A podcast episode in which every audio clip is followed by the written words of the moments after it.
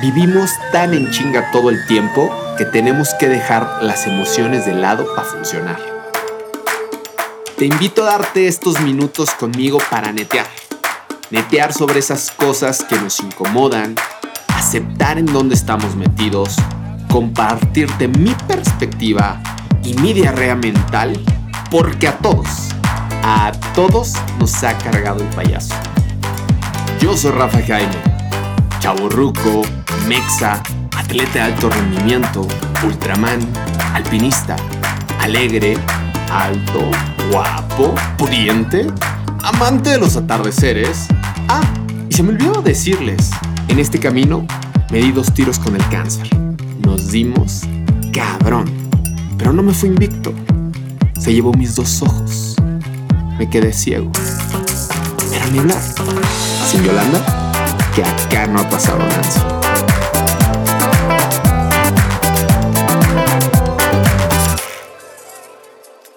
Esto es Sin Yolanda, con Rafa Jaime. El día de hoy me gustaría que me acompañaras en un viaje, puede ser cronológico quizá, pero un viaje en donde a manera personal yo te quiero compartir tres momentos.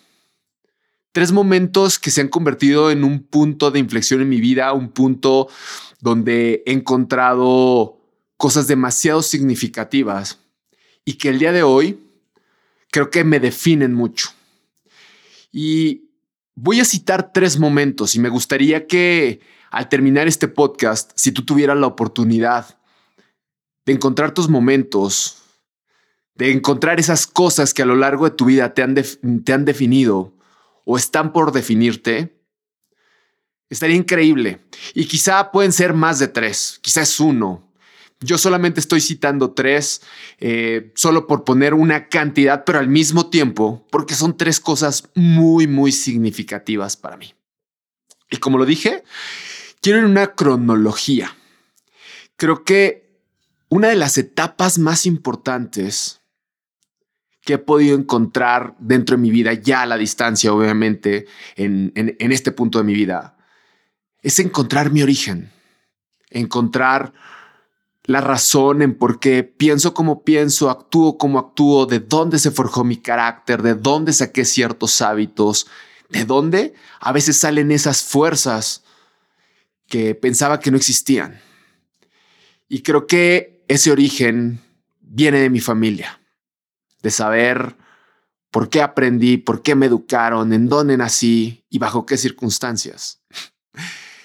Y hablar de eso es hablar de mis padres, de dos sujetos, dos personas comunes y corrientes, pero que estos dos señores se comieron la torta antes del recreo. Y eso llevó que desde muy, desde muy, muy chavos tuvieran la responsabilidad de ser padres. Y tuvieron que enfrentar circunstancias o responsabilidades ante eso, estudiar, trabajar. Y en ese primer embarazo nace mi hermana mi hermana Paola, nueve años más grande que yo. Y pues bueno, si les puedo hablar de mis padres y de mi hermana, es, son personas sumamente trabajadoras, son personas que, como lo dije, el haberse comido la torta antes del recreo los llevó a la dinámica de estar trabajando, estudiando, pues, ser personas luchonas. No gozaban con un gran estatus económico, lo que determinaba su estatus era lo que trabajaran ese día. Sí, vivían al día, es a lo que me refiero. Y bueno, eh, nueve años después de mi hermana, pues avientan otra tortita y nace Rafa. y está increíble porque cuando empiezo a generar conciencia de niño y la traslado al día de hoy, me doy cuenta el carácter de mi padre, de mi madre, de mi hermana. Me doy cuenta de dónde vengo, los lugares donde me tocó crecer, las casas. Vivíamos todo el tiempo cambiándonos mucho de domicilio porque pues, a veces había para la renta, a veces no, a veces teníamos una situación económica bastante estable, otras no tantas. El carácter de mi mamá era una mujer divertidísima, desmadrosa. Mi mamá platicaba con quien se le parara enfrente. Una mujer luchona y que se dedicaba 100% a su familia. Mi papá, una persona un poco más reservado de comentarios, de emociones, pero un hombre muy trabajador. Un hombre que a veces sin tantas palabras lo que sí transmitía era seguridad en casa. Porque no tuve un padre que no hiciera frente a sus responsabilidades. Y tuve una hermana, una hermana que siempre, siempre, siempre se rifó. Que, pues, siendo de cierta manera el primer experimento en casa, pues le tocaron también educación un poco más dura que la que me tocó a mí. Y cuando veo a mis tres personas principales, me doy cuenta que soy reflejo de ellos. Me doy cuenta que mi origen está muy definido, porque ese carácter de apertura, de ser entrón, de ser envalentonado, de ser muy sociable, se lo aprendí a mi madre. Le aprendí a mi padre a no tenerle miedo al trabajo, a hacer lo que tenías que hacer. A veces aunque te esté llevando la fregada, guardarte un poco tus emociones para darle seguridad y tranquilidad a los demás. Encontré en mi hermana un cariño sincero y adoptar a veces responsabilidades también que no te corresponden, así como las tuvo mi hermana, como las adoptó desde muy chica y que la alejaron de sus procesos personales. Y qué chingón es abrazar ese origen y entender por qué soy así. Y ese es uno de los momentos de mis circunstancias que creo maravillosas. El momento de entender mi origen. El segundo, o de los más importantes, es ver todas las personas que me han acompañado en el camino con quienes he convivido, con quienes he aprendido, con quienes he interactuado. Y puede ser desde lo más simple, desde mis amigos de la cuadra, los compañeros en el kinder, en la primaria, en la secundaria, en la prepa, con quienes me agarré madrazos, con quienes hacía travesuras, con quienes me iba de fiesta. Personas que me enseñaron mucho en diferentes ramas. En la escuela, maestros a los que admiraba, entrenadores de básquetbol, de fútbol, aunque era pésimo para el fútbol, debo confesarlo. Pero incluso ahí aprendí mucho. A todas las personas que con una reflexión, con una experiencia, con una conversación, hasta con un desenfado, aprendí tanto. Pero mi momento es cuando encontré y abracé a mis amigos. Y digo abracé porque ellos me han ayudado tanto a construir. Me han enseñado tanto de diferentes maneras, hagan o no hagan lo mismo que yo, piensen o no piensen igual que yo. Me han dado una estabilidad increíble y me he dado cuenta que ese soporte, que esa también oportunidad de desfogarte y de ay, soltar todo lo que traes, tus enojos, tus tristezas, tus alegrías las compartes. Mis amigos eran ese punto que no me permitía un quiebre.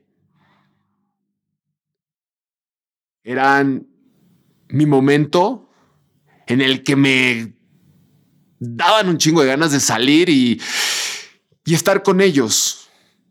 Y sí dicen por ahí que los amigos son la segunda familia.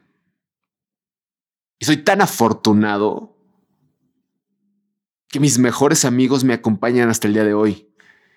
A muchos tengo 30, 25, 10 años conociéndolos. Y a pesar de que la vida nos ha llevado por momentos o por caminos diferentes, nos seguimos acompañando aunque sea a la distancia. Porque sé que puedo coger un teléfono y hablar con ellos y aprender escuchar un buen consejo, pendejear un ratito, acordarnos de lo que hacíamos. Y madres, hace poco apenas pude identificar lo tan importante que es para mantenerme en pie. Qué tan importante han sido ellos. Y el tercer momento más importante que encuentro el día de hoy, y que creo que ese momento se cerrará porque es un momento de construcción, es el aceptar quién soy en lo que me estoy convirtiendo, ser coherente con lo que me quiero convertir, con mi esencia. Porque me ha tocado vivir tantas transformaciones como a todos los seres humanos. Ninguno somos especiales, a todos nos tocan transformaciones muy particulares y experiencias muy particulares que nos hacen cambiar, crecer, mentalidades y de todo. Pero ir teniendo la oportunidad de abrazar eso se ha convertido en algo increíble. Pero no ha sido un proceso fácil, porque a veces cuesta aceptarte quién eres. A veces cuesta aceptar tu origen. A veces dudas de que quienes te acompañen sean los correctos. Aceptar quién eres es aceptar tus errores y tus aciertos. Los errores nos cuesta aceptarlos porque a nadie le gusta equivocarse, porque a veces nos cuesta mucho trabajo por orgullo, por ego, pedir disculpas. A veces nos cuesta aceptar nuestros aciertos porque pensamos justamente que caemos en la soberbia y este autodescubrimiento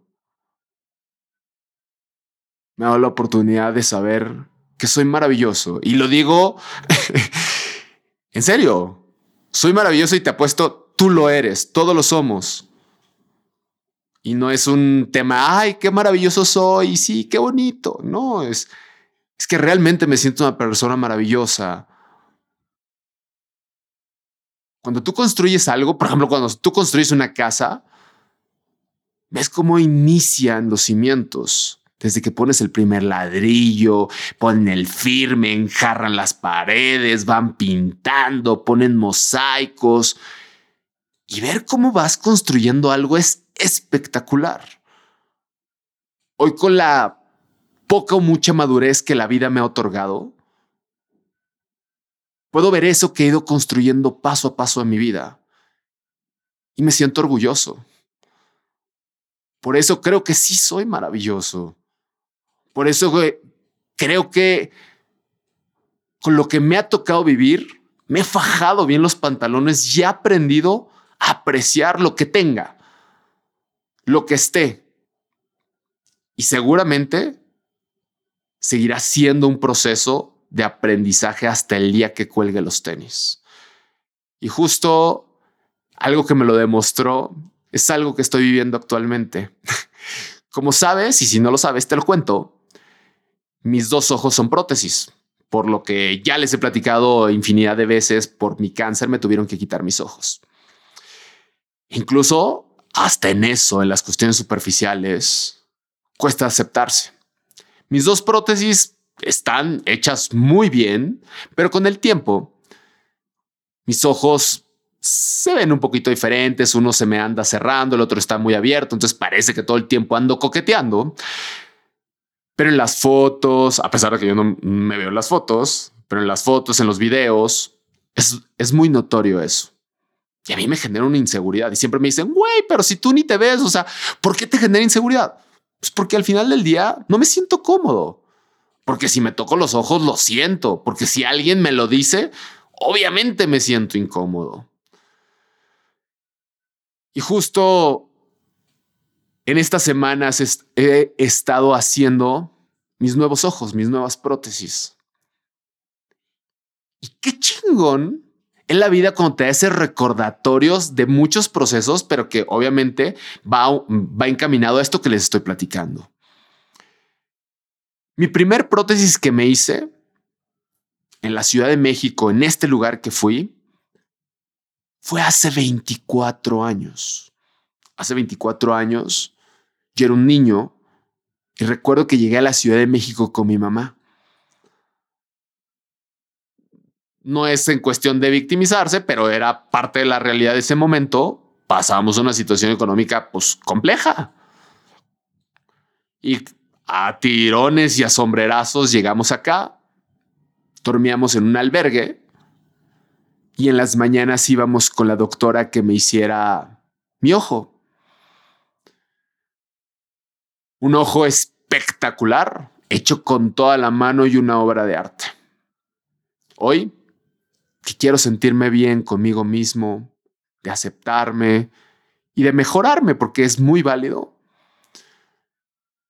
Hoy entré nuevamente por esa puerta de hace 24 años.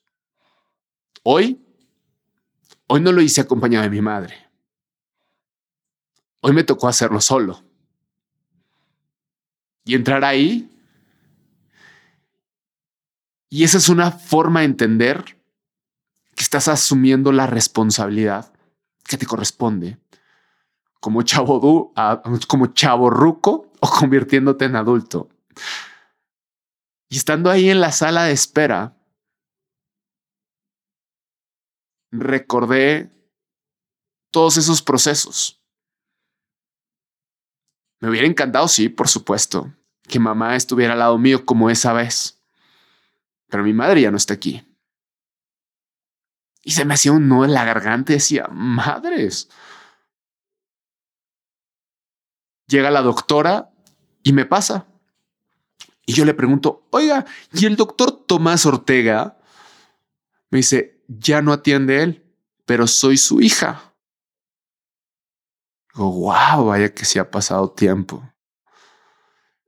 Ahí estamos con el proceso de los ojos, me están midiendo, me están haciendo mis prótesis, están haciendo lo propio, ¿no? Y salgo de la clínica con mi maleta, mi bastón, uno en la garganta. Y entiendo que hacerme los ojos superan un proceso de inseguridad, algo que puedo mejorar en mi vida, algo que me va a dar paz y que es súper válido. Pero me gusta entender también que mis nuevos ojos cierran y abren un ciclo. Abren el ciclo de saber que me toca un camino diferente donde ahora más que nunca debo de asumir mis responsabilidades. Un ciclo en el que he entendido todo lo que me ha tocado pasar, sortear y vivir. Y que gracias a eso he podido hacer cuanto se me venga en gana, estar en montañas, viajar por el mundo, conocer personas, enamorarme, desenamorarme, tener un trabajo, jugármela. Hoy entendí que mis ojos le dan apertura a una nueva etapa de Rafael, justamente haciendo énfasis en ese mi tercer momento, abrazando perfectamente lo que soy, entendiendo que así como estoy, pelón, alto, chaborruco, ciego, gordi bueno, no sé qué adjetivos poner pero me he estado convirtiendo en lo que quiero ser. Estoy orgulloso de lo que soy. Y en esta etapa y en este ciclo que estoy abriendo, es ese entendimiento, porque no quiero cumplir más expectativas. Porque como lo dije, de aquí hasta el momento en el que cuelgue los tenis, quiero abrazar lo que es Rafa, su origen, las personas que le acompañan y lo que decidió, en este caso, lo que decidí ser. Si hoy tú te dieras la chance de citar esos momentos que te han determinado para ser lo que eres el día de hoy, ¿cuáles son? Si crees que todavía no encuentras muchos que definan en lo que te estás convirtiendo, no te preocupes. Sal allá afuera, en las experiencias, seguramente habrá cosas que te marquen. Pero echa un poquito un vistazo hacia atrás. Ve todo lo que has recorrido. ¿Seguro? Seguro que ahí encontrarás infinidad de momentos que determinan por qué piensas como piensas, por qué vives como vives, por qué eres como eres. Si en algo te sirve este ejemplo de mis tres momentos, ahí está, servido para ti. Pero si en algo te puede incitar, es que trates,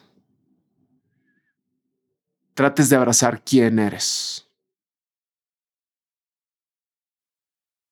Esto fue Sin Yolanda, Yolanda con Rafa Jaime. ¿Y qué les digo, mis Yolanditos? Aquí se ríe, se llora, se siente, se todo. Gracias por darse este tiempo aquí conmigo y nos vemos, bueno, nos escuchamos la próxima semana. Música